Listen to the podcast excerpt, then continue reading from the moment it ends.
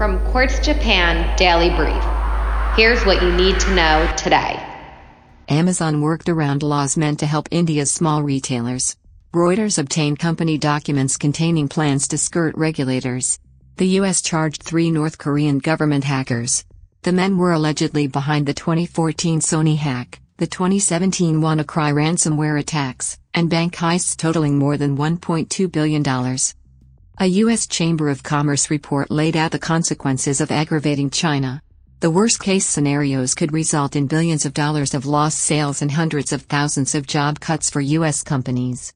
A female Indian journalist won a high profile hashtag MeToo case. Priya Ramani, who was among several women accusing ex government minister MJ Akbar of sexual harassment, was cleared of defaming him. Brazil said China's Sinovac vaccine is effective against the UK and South Africa variants. Officials didn't offer specific details on just how effective. India is ready to try again on a U.S. trade package.